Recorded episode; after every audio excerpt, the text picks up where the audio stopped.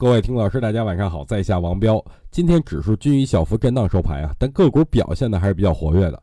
周末彪哥圈子里给了两只芯片的个股，振兴科技和紫光国芯。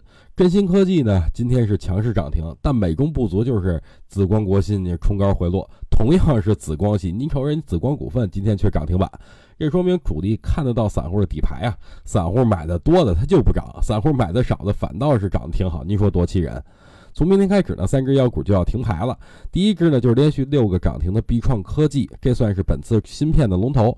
第二呢，就是七一二次新军工股啊，三个涨停板。第三呢，就是四个涨停板的振华股份啊，他们在这个时候一起停牌，这说明市场可能要降温了啊。不过我觉得这也是好事儿，正好让那些没上车的逢低去买入呢。今天下午我在石英新的语音里边也说了，最近大家别脚踏两只船，就赌一边啊，要不然就是主板，要不然就是创业板。我选择的就是创业板，理由就一个字：低。